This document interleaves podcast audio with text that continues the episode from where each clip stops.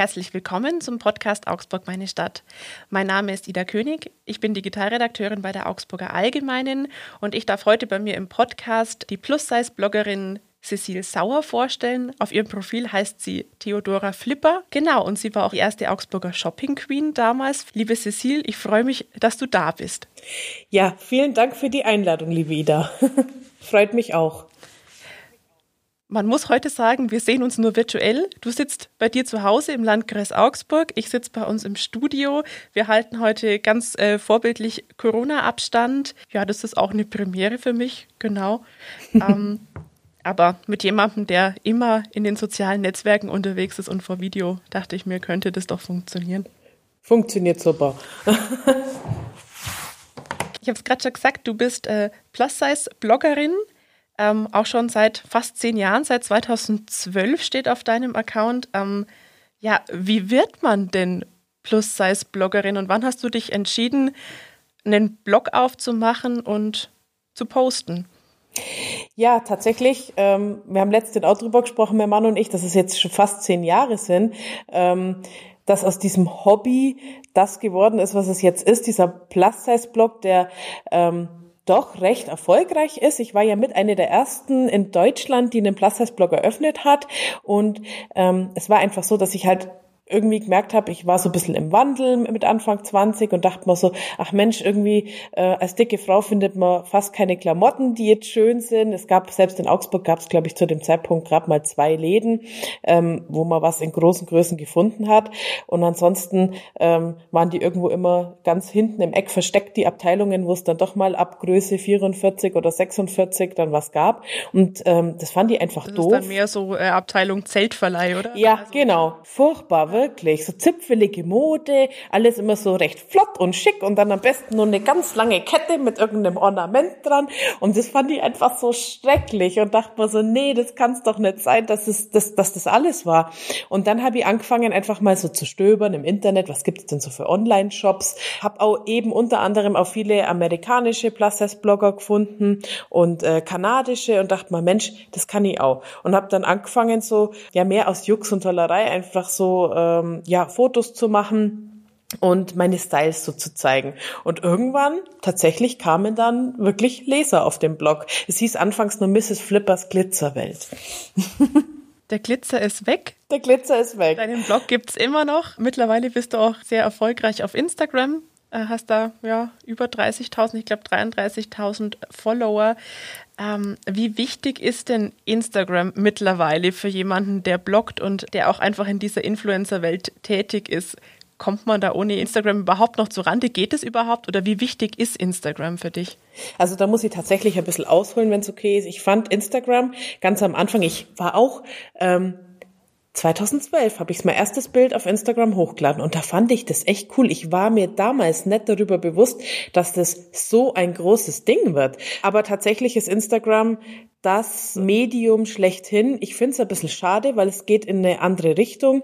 Es hat mal Spaß gemacht. Mittlerweile erzeugt bei mir tatsächlich und auch bei anderen Kolleginnen Druck. Es geht nur noch darum, dass man möglichst viele Follower hat, dass man möglichst viele Likes hat. Man überlegt manchmal, selbst nachts überlege ich manchmal, Mensch, was könnte man denn für ein Bild machen, was den Leuten gefällt, äh, damit es geliked wird. Oh Gott, hoffentlich kommt das Foto an. Und das ist irgendwie, da geht der Spaß ein bisschen verloren. Und das finde ich persönlich ein bisschen schade. Und ähm, finde halt, dass gerade das Bloggen einfach so wertvoll war. Das ist qualitativ hochwertig. Das ist ein Content, den kann ich immer wieder aufrufen. Ich kann googeln, ich kann sagen, ich suche ein Plus-Size-Outfit, schönes rosanes Kleid und dann komme ich in einem rosanen Kleid oder dann bleiben die Leute hängen und sagen, Mensch, die hat ja auch noch ganz andere tolle Outfits oder ich verlinke auf viele andere Plus-Size-Bloggerinnen. Das ist so das, was Spaß gemacht hat. Draußen Street-Styles zu fotografieren und es ist einfach in Instagram, ist einfach eine schnelllebige Welt, leider. Und manchmal auch nicht so ein schönes Vorbild für gerade junge Mädchen, finde ich, weil man sich oft eine Scheinwelt vorgaukeln lässt. Weil man so dieses glattgebügelte hat, oder? Ja, genau, genau. Wie viel Zeit steckt denn da dahinter für einen Instagram-Post? Wie lange brauchst du da? Boah, das ist für echt viel Zeit. Die Leute, die denken nur immer, das muss ich auch dazu sagen, die denken immer, oh ja, das bisschen Instagram, was du da machst, das kann ja nicht lang dauern, das ist ja nichts wert. Es kostet so viel Zeit. Allein zu überlegen, was mache ich für ein Bild. Dann das Foto selbst entweder zu machen oder Mann zu fragen, Freundin zu fragen, das Foto zu schießen. Dauert meistens dann auch schon so, sind wir schon so bei eineinhalb, zwei Stunden. Dann das Foto rauszusuchen, welches nehme ich, dann zu bearbeiten, dann welches oder passt das Foto auch wirklich in den Feed, das muss man ja dann auch mal durchdenken, weil es soll ja gut ausschauen. Und dann nur den Text dazu. Wenn es eine Kooperation ist, geht es manchmal durch mehrere Korrekturschleifen. Nee, das Bild passt doch nicht mach doch nochmal ein neues Bild, stell das Produkt vielleicht so und so in die, in die Ecke oder hier und dahin. Das kann manchmal wirklich sechs, sieben, acht Stunden dauern, so ein Foto, tatsächlich. Das ist wahrscheinlich auch, ja, was, was einem oft nicht bewusst ist, wenn man nee. denkt, na gut, das ist halt irgendwie ein Foto auf Instagram. Mhm. Das ist ähm, echt viel Arbeit. Wenn man das macht, muss man ja sich auch irgendwie vor der Kamera wohlfühlen, oder? Also auch auf ja. deinem Blog Wann hast du gemerkt, das machst du gern? Du lässt dich gern fotografieren äh, und du hast da Spaß dran. Zum einen am Thema Mode, zum anderen aber auch an dem Posen, am wirklich vor der Kamera arbeiten. Ähm, also ich muss sagen, dass ich schon immer ein bisschen so eine kleine Rampensau war, dass mir das schon immer Spaß gemacht hat vor der Kamera, kommt aber auch durch meinen Papa, weil der mich ganz, ganz viel fotografiert hat, schon als Kind ähm, und als Jugendliche dann weiter. Und der hatte schon damals eine richtig tolle Spiegelreflexkamera und ähm, hat seine Wohnung mit meinen Bildern tapeziert. Und von daher dachte ich mir, weil die Leute immer gesagt haben, mei, die Cecilia hat so ein schönes Gesicht, mei, wenn es halt bloß nicht so dick wäre und so, gell, solche Sachen musste man natürlich auch schon ganz viel anhören. Dann dachte ich, mei, da müssen wir halt das schöne Gesicht mit dem wie ich finde, schönen Körper einfach dazu basteln und machen äh, daraus einen Blog und ich stelle mich vor die Kamera. Und es kam dann echt gut an und mir macht es schon Spaß, halt auch einfach so zu posen und, und schöne Bilder zu produzieren. Das ist schon so mein Ding. Jetzt habe ich im Vorfeld für unseren Podcast natürlich auch geguckt, wo du sonst so aktiv bist und habe noch einen YouTube-Kanal von dir gefunden. Mhm. Ähm, da bist du jetzt seit ein paar Jahren nicht mehr regelmäßig unterwegs. Da gibt es nee. aber ein Video, das ist wahnsinnig erfolgreich. Das ist sieben Jahre alt und hat über 600.000 Aufrufe. Da hast du erzählt, wie du damals 30 Kilo abgenommen hast. Jetzt bist du jetzt jemand, die wirkt, als wäre sie mit sich total im Reinen. Würdest du sowas nochmal machen und sagen, ach komm, das Thema Abnehmen ist mir wichtig, damit gehe ich in die Öffentlichkeit oder würdest du das mittlerweile anders machen? Also aus heutiger Sicht würde ich das Video nicht mehr hochladen, bin ich ganz ehrlich. Zum einen ist Abnehmen momentan auch gar kein Thema mehr oder schon seit langem kein Thema mehr. Ich muss auch dazu sagen, dass ich nicht alles, aber fast alles wieder drauf habe, was ich damals abgenommen habe. Und die Art und Weise, wie ich es gemacht habe, war einfach schlichtweg nicht richtig. Der Jojo-Effekt hat voll zugeschlagen und alles ist wieder da. Ich habe tatsächlich schon mal überlegt, das Video zu löschen, aber ich mache es nicht, weil ich mir denke, okay, zum einen, es gehört zu meiner Geschichte dazu und zum anderen hat es natürlich auch viele Aufrufe. Ähm, für den einen oder anderen mag das der magische Weg sein und der richtige Weg und die sagen, mach super, toll, danke für das Video. Für mich äh, war das jetzt echt erfolgreich. Ich kann mehr Gewicht halten. Aber ähm, ich finde gerade in der heutigen Zeit, in der Body Positivity Bewegung, ähm, ist es nicht der richtige Ansatz zu sagen, hey, so habe ich 30 Kilo abgenommen, sondern man kann ja die Leute mitnehmen auf so einen Weg und sagen, okay, ähm, ich habe jetzt vielleicht ein bisschen was abgenommen und ich möchte auch wieder ein bisschen abnehmen, gerade wegen meiner Tochter jetzt aktuell, dass ich einfach ein bisschen besser hinterherkomme und gesünder bin. Aber so würde ich das in der Art nicht mehr machen. Nee. Und YouTube an sich, hm, ja, auch nicht mehr so. Jetzt hast du schon angesprochen, bei dir haben sich natürlich auch die Prioritäten so ziemlich verlagert. Das Modethema ist immer noch da, aber du bist letztes Jahr Mama geworden und hast es auch mit deinen Followern geteilt. Also du hast auch über deinen Kinderwunsch erzählt und auch aus deiner Schwangerschaft berichtet. Wann hast du dich dafür entschieden zu sagen, okay, das ist ein Thema, mit dem gehe ich an die Öffentlichkeit und ja, ich gehe jetzt vielleicht auch mal von dem Modethema weg und spreche wirklich über da was, was ganz Persönliches? Also mein Mann und ich haben natürlich darüber gesprochen, ob wir mit dem Thema an die Öffentlichkeit gehen wollen, weil wir ja beide noch einen normalen Beruf haben und mit dem Thema während der Kinderwunschphase nicht offen umgangen sind, weil wir das einfach mit uns ausgemacht haben oder unter uns ausgemacht haben. Aber es ist tatsächlich so, dass gerade Frauen so in meinem Alter oder eben auch ein bisschen, ein bisschen jünger und bisschen älter, halt viel mit dem Thema konfrontiert werden. Manche haben den Kinderwunsch, manche haben keinen Kinderwunsch, manche können keine Kinder kriegen. Und da ist es halt einfach so, dass ich mir gedacht habe, Mensch, auch diesen Frauen muss man ein bisschen Mut zusprechen. Und deswegen sage ich auch, man soll niemals eine Frau fragen, ob sie schwanger werden will, ob sie schwanger ist oder wie es aussieht, weil diese Seitenhiebe, die tun einfach weh. Also mich haben die tatsächlich auch in der Phase verletzt. Und deswegen haben wir da auch nichts gesagt.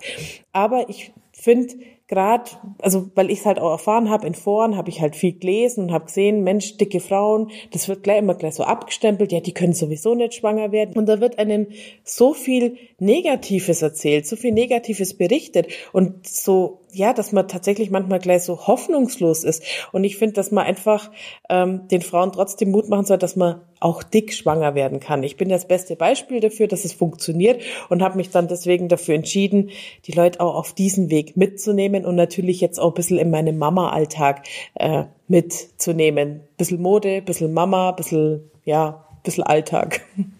Ja, ich glaube, da sprichst du was ganz Wichtiges an. Ich glaube, das kennen ganz viele Frauen, die irgendwie so ein bisschen über 20, 25 sind, irgendwie schon länger einen Partner haben. Mir geht das auch so. Also ich werde jetzt heuer 30 und es gibt immer wieder Leute, die dann fragen, und wann ist bei euch soweit? Also ich glaube, das ist ein ganz wichtiger Punkt, da auch ein bisschen Aufmerksamkeit wirklich zu schaffen, dass da vielleicht nicht jeder immer darauf antworten ja, möchte und ganz, ganz vielleicht, wichtig. Vielleicht nochmal überlegt, ob man da wirklich nachfragen möchte. Finde ich auch. Jetzt hast du schon ähm, angesprochen, also immer wenn es darum geht, dass du persönliche Dinge vielleicht auch auf deinen Accounts teilst, besprichst du das auch mit deinem Mann? Wäre das überhaupt möglich, allein letztendlich? Das wäre alleine definitiv nicht möglich.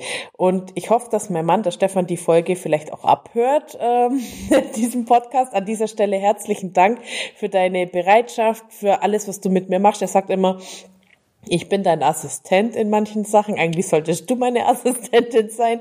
Und es stimmt, er ist wirklich, also er macht es so, so wunderbar. Und ohne ihn wäre ich da echt aufgeschmissen. Er macht die Fotos, er hilft mir bei der Buchhaltung, er macht sie eigentlich fast ausschließlich und ist da wirklich eine ganz, ganz tolle Stütze und lässt mir halt auch diesen Freiraum. Er lässt mich das alles machen und deswegen ähm, Fotos, die gehen immer einmal nochmal mit über, über ihn, über seinen Tisch, sage ich schon fast. Also es, ich segne, ich lasse die immer absegnen, gerade wenn die Kleine mit drauf ist, weil wir sie ja frontal nicht zeigen möchten. Und deswegen ist das wirklich so ein gemeinsamer kreativer Content. Also wir sind da schon echt ein super Team. Wo gibt's da für euch auch Grenzen? Was sind Themenbereiche? Wir müssen ja gar nicht so konkret werden, wo ihr sagt, bis dahin ist okay, ähm, aber es gibt bestimmte Dinge, die gehören für uns jetzt dann nicht in die Öffentlichkeit.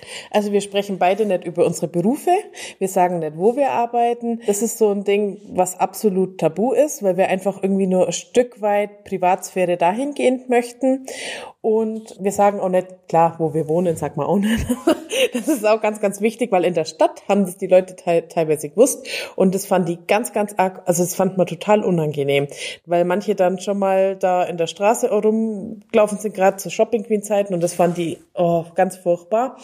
Und ähm, klar, so intime Details aus unserer Beziehung viele intime Details aus unserer Beziehung, die gehen einfach die Leute nichts an.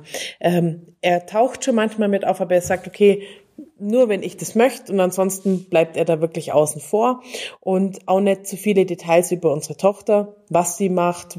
Es ist, es gibt eh schon, wir sagen schon viel zu viele Dinge und deswegen alles müssen die nicht wissen, auch Freunde, falls das mal jemandem aufgefallen ist. Von meinen Freunden hört und sieht man, zu 90 Prozent gar nichts auf Instagram und auf Social Media. Überhaupt nicht. Das ist so ein Tabuthema, die gehören mir, meine Freunde, und wir reden auch nicht drüber. Also meine Freunde und ich, wir reden überhaupt fast gar nicht über mein, über mein Hobby, was schon fast Beruf ist. Das finde ich auch ganz, ganz wichtig, dass man da einfach nochmal so einen Cut hat.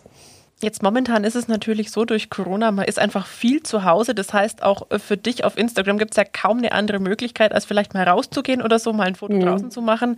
Aber äh, es passiert halt momentan ganz viel in den eigenen vier Wänden. Achtest du da jetzt auch irgendwie mehr auf Hintergründe beispielsweise? Denkt man das dann oft im eigenen Haus oder in der eigenen Wohnung schon mit? Ja, tatsächlich, muss ich echt gestehen. Ich gestalte hier eh gerade schon wieder alles um, weil es mir irgendwie, weil ich es halt. Ich glaube, das ist so ein Corona-Hobby, oder? Oder? Total, aber ich sag zu meinem Mann auch immer, weil er sagt, jetzt willst du wieder was umgestalten oder irgendwie so, sag ich, aber ich bin hier 24 Stunden. Du musst es verstehen. Ich kann zum Beispiel das Bild da hinten. Also du siehst es jetzt, weil du mich siehst, aber ich kann es nicht mehr sehen. Er sagt, nein, ich liebe das Bild. Bitte lass doch das Foto. Lass doch das Bild. Du hast es so schön gemalt. Und ich will halt ständig irgendwie was anderes machen. Er sagt, wir sind nicht in der Instagram-Welt. Das sagt er auch manchmal wirklich, Cecile, es ist nicht nur alles Instagram. Sag ich, ja, okay, ich bin dann auch froh, dass er mich dann wieder zurückholt, wenn man denkt, ja, er hat recht. Und der Boden muss auch nicht immer perfekt gesaugt sein und perfekt gewischt sein und die Wand im Hintergrund, die darf auch einfach weiß sein, die muss nicht beige sein, nur weil beige jetzt in ist und es muss auch nicht überall Pampasgras stehen. Ich muss mich dann wirklich manchmal auch wieder so ein bisschen auf den Boden der Tatsachen zurückholen lassen. Was sich ja auch in Corona-Zeiten so verändert hat, ist, finde ich, äh, ist der Kleidungsstil, oder? Also, ja, total. bin ich jetzt mit dir bei der absoluten Expertin. Wie geht's dir da? Klar, bei dir ist es natürlich jetzt nochmal ein anderes Thema mit zusätzlich mit äh, Baby und so weiter. Aber ähm, merkst du das an dir auch, dadurch, dass man weniger rauskommt, dass man sich ganz anders anzieht? Und glaubst du, da bleibt auch ein Stück weit da nach Corona? Also ich hoffe inständig, dass ich mich wieder schick anziehen darf, schick anziehen kann und meine Leggings dann auch mal zur Seite legen darf, weil Leggings waren für mich eigentlich wirklich so zu Hause.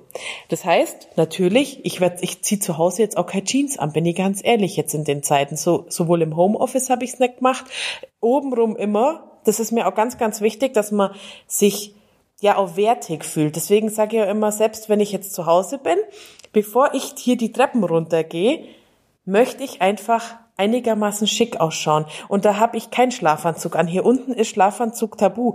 Und ähm, ich finde es einfach wichtig, auch in Corona-Zeiten so für Selbstwertgefühl, dass man wirklich sagt, ich mache mich schick, ich mache mich ein bisschen ein bisschen schick, aber so bequem schick. Ich find's schon toll, jetzt auch so in den Leggings zu leben und es ist schon bequem, aber ich hoffe wirklich, dass wir wieder raus dürfen und auch die Styles zu zeigen. Aber hier wäre jetzt auch nicht im Abendkleid oder im kleinen Schwarzen rumlaufen oder im schicken Rock. Manchmal, klar, wenns Wetter gut ist, gehe ich auch so dann spazieren, aber dann schauen die mich hier natürlich auch ein bisschen schräg von der Seite an. Seit wann ist eigentlich so dieses Thema Mode für dich ganz wichtig? Da darf ich vielleicht auch nochmal auf deinen YouTube-Kanal zurückkommen. Mhm. Da hast du auch mal erzählt, ähm, dass es schon so auch Zeiten gab, wo du dich jetzt nicht für Make-up und Mode interessiert hast. Wann hast du das wirklich für dich entdeckt? Ich würde sagen, das hat so 2010, 2011 angefangen, dass ich so Mode für mich entdeckt habe und auch so eigentlich hat es angefangen mit Beauty, weil ich da oft auch bei YouTube so ähm, anderen ja, YouTubern gefolgt äh, so entdeckt habe, mehr oder weniger, die sich dann so cool geschminkt haben. Da dachte ich mir, oh, das ist ja toll.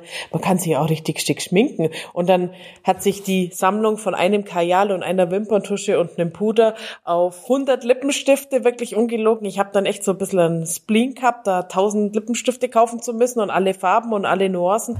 Ende vom Lied ist, dass viele natürlich Müll gelandet sind. Aber dann halt einfach mich auch schön zu schminken. Ich kann es zwar nicht so gut, deswegen habe ich dann gemerkt, okay, Mode ist vielleicht doch eher mein Ding und ähm, habe dann angefangen, wirklich dann so auch meinen Kleiderschrank aufzustocken mit schönen Kleidungsstücken. Als ich dann gemerkt habe, oh, es gibt immer mehr, habe ich halt dann wirklich angefangen, alles zu kaufen, mich halt immer mehr dafür zu interessieren sich da auch auszuprobieren und vor allem auch die Kurven zu zeigen. Auch wirklich sich nicht zu verstecken. Das finde ich war mir dann auch ganz, ganz wichtig, da wirklich diese Zipfel-Zeltmode auf die Seite zu schieben und zu sagen, okay, ich darf mich auch in der engen Jeans zeigen. Ich darf auch einen kurzen Rock tragen. Das hast du gerade gesagt, es gab dann auch immer mehr. Wann ging denn das so aus deiner Wahrnehmung los, dass man auch wirklich also zum einen mehr Auswahl hatte, aber zum anderen, dass es auch in der Öffentlichkeit irgendwie so ein Thema geworden ist? Also mittlerweile gibt es ja ganz viele Plus-Size-Models. Die Woche habe ich einen Vorschauclip für Germany's Next Topmodel gesehen. Auch da gibt es mittlerweile Plus-Size-Kandidatinnen. Du hast vorher das Stichwort Body Positivity genannt. Das ist ja, ja. auch so eine Bewegung zu sagen, okay, äh, jede Frau kann letztendlich schön sein, egal wie groß, klein, dick oder dünn sie ist. So ähm, ist es. Ja, Gab es da so einen ausschlaggebenden Punkt, als das wirklich losging oder wie hast du das wahrgenommen? Also so richtig wahrgenommen habe ich so 2013, 2014, als es immer mehr auch von den Plus-Size-Bloggern, also von uns Plus-Size-Bloggern dann gab, die dann auch auf den äh, Zug mit aufgesprungen sind, dass sich da auch was tut in den Köpfen der Firmen, dass die sagen, ah, da gibt's doch tatsächlich die Frauen ab Größe 44, die sich auch schick anziehen wollen. Mensch, das ist ja toll. Und dann gab's so die ersten Plus-Size-Kollektionen, Dann gab es verschiedene Shops natürlich auch, die dann auch die Plus-Size-Blogger mit eingeladen haben. Also wir waren dann so quasi die neuen Redakteure so für diese Firmen dann auch und haben denen auch gesagt, das fand ich dann richtig toll auch. Es war ganz in den, an, ja so 2013 sogar schon, ähm, in den Anfängen, dass wir dann wirklich eingeladen worden sind zu so exklusiven Modenschauen und durften da wirklich mitsprechen, was wir schön finden, was wir nicht so toll finden. Und dann hat es so wirklich so seinen Lauf genommen. Ich finde es halt auch ganz, ganz wichtig, dass ähm, die die Frauen sich eben auch schön kleiden dürfen, unabhängig von der Kleidergröße. Ob das jetzt eine 48 ist oder eine 56 oder mehr, ist total wurscht. Hauptsache es gibt was Schönes für die, ohne dass man sich immer verstecken muss. Und vor allem dieses Kaschieren, das finde ich ja immer so ganz, ganz schlimm, dass man immer sagt, ja, man muss kaschieren, man muss kaschieren. Das muss raus aus den Köpfen. Aber es ist so, die, selbst die Plus-Size-Models sind relativ schlank und ganz wenige Shops haben leider wirklich so eine 50, 52 drin oder eine 48. Die sind schon eher so 44, 46. Ich kenne ja einige von den Plus-Size-Models auch persönlich, auch so von den Bekannten. Wenn man denkt, ja, also klar müssen sie groß sein und müssen auch in die Sample Sizes passen, aber es wäre schon schön, wenn es einfach noch äh, da noch mehr Vielfalt gäbe. Manchmal gibt es ja Kritik bei dir auch in den Kommentaren. Manche meinen es irgendwie gut und formulieren es dann schlecht und sagen, Mensch, ist aber schön, dass du dich das traust irgendwie. Ja. Und andere wiederum werfen einem vor, dass man Übergewicht verherrlicht. Mhm. Wie siehst du das und wie, wie konterst du da auch? Kannst du diese Kritik überhaupt, also kannst du das nachvollziehen, dass jemand sagt, hey, äh, ich finde, ihr seid viel zu unkritisch, was das Thema Übergewicht angeht? Oder sagst du, pff, das ist eigentlich was, was eine ganz andere Baustelle, das geht euch gar nichts an? Tatsächlich ist es so, dass diese negativen Kommentare schon manchmal ein bisschen was mit einem machen. Mittlerweile ist es so, dass ich mir denke, okay, mich interessiert es tatsächlich manchmal gar nicht, was die Leute so von sich geben. Gerade wenn es in eine beleidigende Richtung geht, versuche ich es dann wirklich so auszublenden. Gerade wenn es in die Verherrlichung von Übergewicht geht, muss ich sagen, ist absolut, wie du sagst, nicht meine Baustelle. Ich bin dafür da, dass ich sage, ich möchte mehr Akzeptanz für verschiedene Körpertypen schaffen, dass man einfach sagt, das ist in Ordnung, so wie du bist, ohne dass ich immer sage, Mensch, das ist aber schlecht. Ich gehe ja auch nicht zu irgendwelchen Rauchern hin oder zu extrem dünnen Frauen und sage, das ist aber nicht in Ordnung, dass du so dünn bist. Mensch, das ein bisschen mehr wird dir ja auch nicht schaden, weil es mich einfach nichts angeht und die gut so ist, wie sie ist. Und ich finde, es geht sowohl in die eine Richtung als auch in die andere Richtung, dass man da wirklich ein bisschen mehr Akzeptanz schafft und sich da auch nicht unbedingt einmischt und gleich immer mit der Keule kommt und sagt, das ist aber ungesund und du sitzt bestimmt den ganzen Tag bloß dran und isst Chips. Es ist halt nicht so. Und mal gut, wenn es um, um Styling-Sachen geht, wenn da negative Kommentare kommen, okay, jeder hat einen eigenen Geschmack und das dürfen die, wenn es konstruktive Kritik ist, gerne äußern. Da habe ich überhaupt kein Problem damit. Aber Prinzipiell ist es so, dass die Leute eher äh, kommentieren, wenn ihnen was nicht gefällt, wie wenn ihnen was gefällt. Ich habe letztens nämlich mal einen Test gemacht, da habe ich nämlich ein Outfit angehabt, das fand die tatsächlich selber richtig scheußlich.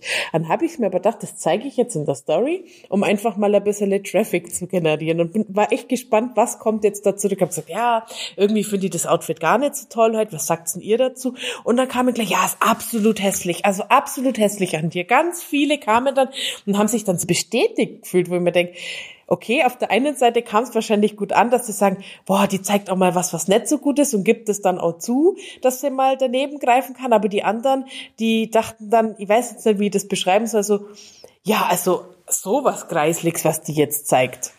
Weißt du, wie ich meine? Also quasi endlich hat man mal eine Möglichkeit, dass ja. man mal mutzen darf, oder? Ja, genau, genau, so okay. meine ich. Mhm. Jetzt sagst du, meistens geht's ganz gut, also du kannst es auch teilweise dann ignorieren. Gibt es dann ja. auch, gibt's auch Kommentare, die dann die einen wirklich verletzen, die einen auch in meinem Moment erwischen, wo man sagt, okay, boah, irgendwie, das muss ich jetzt erst einmal verdauen. Und das, du kannst ja auch schlecht sagen, irgendwie, ach, jetzt mache ich mal drei Wochen nichts, oder? Nee, kann man tatsächlich fast gar nicht machen, wenn man am Ball bleiben will. Ich sag, ja, ganz vorsichtig. Manchmal bin ich schon an dem Punkt, wo ich mir denke, boah, ich bräuchte jetzt echt einmal ein paar Wochen Pause davon. Aber das geht fast gar nicht, weil man es dann doch im Hinterkopf hat, weil du hast ja auch irgendwo dann Partner, mit denen du zusammenarbeitest und die möchtest ja dann auch nicht verlieren. Da geht's jetzt nicht nur ums Geld, aber es geht halt auch darum, dass ich sage, es macht mir auch Spaß, mit gewissen Firmen zusammenzuarbeiten und es hat auch ja für mich auch ein einen Stellenwert, dass ich das auch weitermachen möchte. Aber tatsächlich gibt's auch Kommentare und es, also ich krieg gar nicht so viele Hate-Kommentare. Vielleicht bin ich da wirklich viel, viel zu klein vom Account her. Aber es gab schon Kommentare, die haben mich echt verletzt. Einer davon war, ähm, kann ich gern sagen, weil mittlerweile habe ich es verdaut, ähm, ist noch gar nicht so lang her. Das war in der Schwangerschaft hat mir eine dann tatsächlich geschrieben und ich glaube, das war bestimmt eine Person, die mich kennt und einfach dick hat äh, im wahrsten Sinne. Ja, ob ich mir überhaupt überlegt habe, ähm, wie ungesund das ist, dass ich jetzt als dicke Frau schwanger bin und was ich diesem Kind eigentlich antue, äh, es in meinem Bauch zu tragen und ähm, überhaupt, was mir eigentlich einfällt, schwanger zu sein und ähm, ja, wie ungesund das arme Kind tut ihr ja jetzt schon leid. Und da dachte ich mir halt wirklich so, bam, das hat mich richtig erwischt, mitten ins Gesicht, muss ich ganz das ehrlich sagen. Ja, total sagen. übergriffig. Total übergriffig. Ich, ich wusste dann gar nicht, wie ich reagieren soll. Ich glaube, ich habe dann auch geschrieben, was denn die Alternative wäre, ob sie meint, dass ich jetzt aufgrund von ihrem Kommentar äh, zum Abtreiben gehe, weil sie meint, dass ich eine schlechte Mutter bin, was sie eigentlich meint, was, äh, was sie da zu mir sagt, ob ihr das eigentlich bewusst ist, jemanden so zu verletzen und ähm, habe ihr da wirklich den Ball zurückgeschoben zu sagen, weißt du eigentlich, was du da gerade tust, was du da gerade sagst, dass das sehr gefährlich ist, was du einer schwangeren Frau da äh, vorwirfst. Ja, schau dich doch mal an. Solche Sachen kamen halt dann wirklich zurück. Ja, Gott sei Dank habe ich dich da getroffen. Also wirklich so, dass ich mir gedacht habe, mit dir unterhalte ich mich nicht weiter. Aber das sind dann wirklich so Kommentare, wo man denkt, das können sich manche sparen. Vor allem gerade junge Mädels. Ich meine, ich bin jetzt Anfang 30, ich kann das vielleicht besser wegstecken, aber so eine junge Person, wenn die da voll ähm, gebodyshamed wird, ähm, boah, das tut echt wahnsinnig viel mit so jungen Menschen. Wir sind jetzt vom Alter her nicht wahnsinnig weit auseinander. Als wir äh, 14, 15, 16 waren, gab es noch kein Instagram. Mhm. Es gab in Augsburg damals Timeshot, das kennst du bestimmt ja. auch noch, aber da musste man sich wirklich aktiv hinstellen und sagen, ja, wir möchten bitte, dass jemand von uns ein Foto macht. Und es stand halt dann eine Zeit lang irgendwann rum und wenn man sich am nächsten Tag gedacht hat, nee, gefällt mir doch nicht mehr, äh, hat man auch sagen können, bitte weg damit oder so. Und ansonsten schlummern diese Bilder entweder ausgedruckt in Schubladen oder ja. auf Festplatten. Siehst du da wirklich auch einen großen Unterschied und vielleicht auch sogar eine Gefahr für, für junge Menschen? Ja, ich finde es definitiv manchmal gefährlich. Ich habe es erst vor ein paar Tagen wieder mit meiner Cousine besprochen, die ist jetzt zwölf. Die wirkt schon viel, viel älter, viel, viel reifer. Also wenn ich mich jetzt zurückversetze in meine Zeit, als ich so zwölf, dreizehn war, ich war noch nicht so weit, wie sie jetzt ist. Also sie wirkt viel, viel älter. Und sie ist voll in dem Ding drin, Instagram, TikTok, Snapchat und macht da auch aktiv was. Und ähm, ich finde es tatsächlich gefährlich, weil ich bemerke, ich will da jetzt echt nicht zu viel erzählen, aber wie sie halt wirklich schaut und schon auf ihren, auf ihren Körper guckt, sie ist normal, ganz normale, schlanke, junge Frau, junges Mädchen, sie ist ja noch keine Frau, ähm, aber wie sie schon mit ihrem Körper struggelt, wie sie schon so, wie sie selber schon quasi anfängt zu gucken, dass sie nicht zu viel isst, dass sie so aussieht vielleicht wie die und die und die TikTokerin, was die halt so macht und wo ich zu ihr sage, hey, bitte, bitte, passt da echt auf auf dich. Das ist keine reale Welt die schauen vielleicht alle gar nicht so aus, wie sie aussehen. Und die gaukeln einem halt wirklich was vor, was halt nicht so ist. Und ich finde es so gefährlich, weil das ist ein Idealbild, was manchmal ein bisschen in eine falsche Richtung geht. Wo ich halt auch versuche, ein bisschen anzukämpfen und zu sagen, hey, ihr dürft so sein, wie ihr es wie ihr seid und nicht irgendwie einem Idealbild hinterherhechteln, ihr gar nicht sein könnt. Die eine, die ist halt nun mal 1,80 groß und wiegt bloß äh, 60 Kilo oder 50 Kilo und ist halt spindeldürr, aber die andere wiederum ist halt so und so und du bist so und so. Also ja, es ist schon echt gefährlich. Ja, tatsächlich. Damit wir aus der Scheinwelt wieder rauskommen, eine Frage habe ich noch, das habe ich mich schon die ganze Zeit gefragt. Dein Blog heißt Theodora Flipper und auf Instagram ist es andersrum, das ist Flipper Theodora. Äh, das ist jetzt von Cecile relativ weit weg. Wo kommt denn dieser Name her? Das ist leider weit weg. Mittlerweile denke ich mal, ich, ich habe echt schon oft überlegt, ob ich es umbenenne, irgendwie in Cecile oder so. Ähm, aber es war damals so, dass ich mich bei Facebook angemeldet habe. Das haben wir gar nicht besprochen. Facebook gibt's ja auch noch, aber das ist ja schon alter Hut, da ist ja gar niemand mehr. Und ähm, ich wollte mich, äh, ich wollte mich nicht mit meinem echten Namen anmelden. Und Cecils gibt's halt nicht so viele in Augsburg, deswegen war es halt klar, wenn ich mich da anmelde, findet mich jeder. Beruflich bedingt wollte ich das nicht so und dann bin ich einfach auf den Namen Theodora kommen, weil meine Oma so mit dem zweiten Vornamen hieß. Und Flipper, das kam tatsächlich mit meinem Friseur zustande bei dem ich saß und sage, hey, wie könnt ihr mir denn nennen? Und sagt er, ja, mach halt Flipper. Und dann habe ich einfach das so übernommen, auch für meinen Blog. Und ich bin ja froh, dass ich so gemacht habe, weil das ist ein Name, den merkt man sich, Theodora Flipper. Und deswegen kennen mich halt auch alle unter den Namen. In der Branche heiße ich halt nur Flippy bei den Mädels. Ja, es war dann irgendwann zu spät, das umzukrempeln und deswegen bleibt's so. Aber wie man sehen kann, auf meinem Blog habe ich jetzt ein ganz schönes Logo mit Cecile, wo dann das Theodora Flipper so ein bisschen untergeht. Also du hast es mittlerweile kombiniert ja. und dich auch dazu entschieden, dass du, also Beruf und gewisse Sachen nicht, aber der Name ist in Ordnung. Ja, der Name ist voll in Ordnung, klar. Muss ja, wegen Impressumspflicht und allem. ja gut, dann muss man es nicht mehr verstecken, das ist wahr. Liebe Cecile, ich bedanke mich ganz, ganz herzlich bei dir für die spannenden Einblicke, fürs Gespräch, für die Podcast-Premiere in Homeoffice-Atmosphäre quasi. Ich sag danke, hat sehr viel Spaß gemacht. Das freut mich. Ja, an euch wie immer, wenn ihr uns Lob, Kritik, Anregungen, was auch immer schicken wollt, äh, schickt uns gerne eine Mail an podcast.augsburger-allgemeine.de. Ich bedanke mich ganz herzlich fürs Zuhören und bis zum nächsten Mal.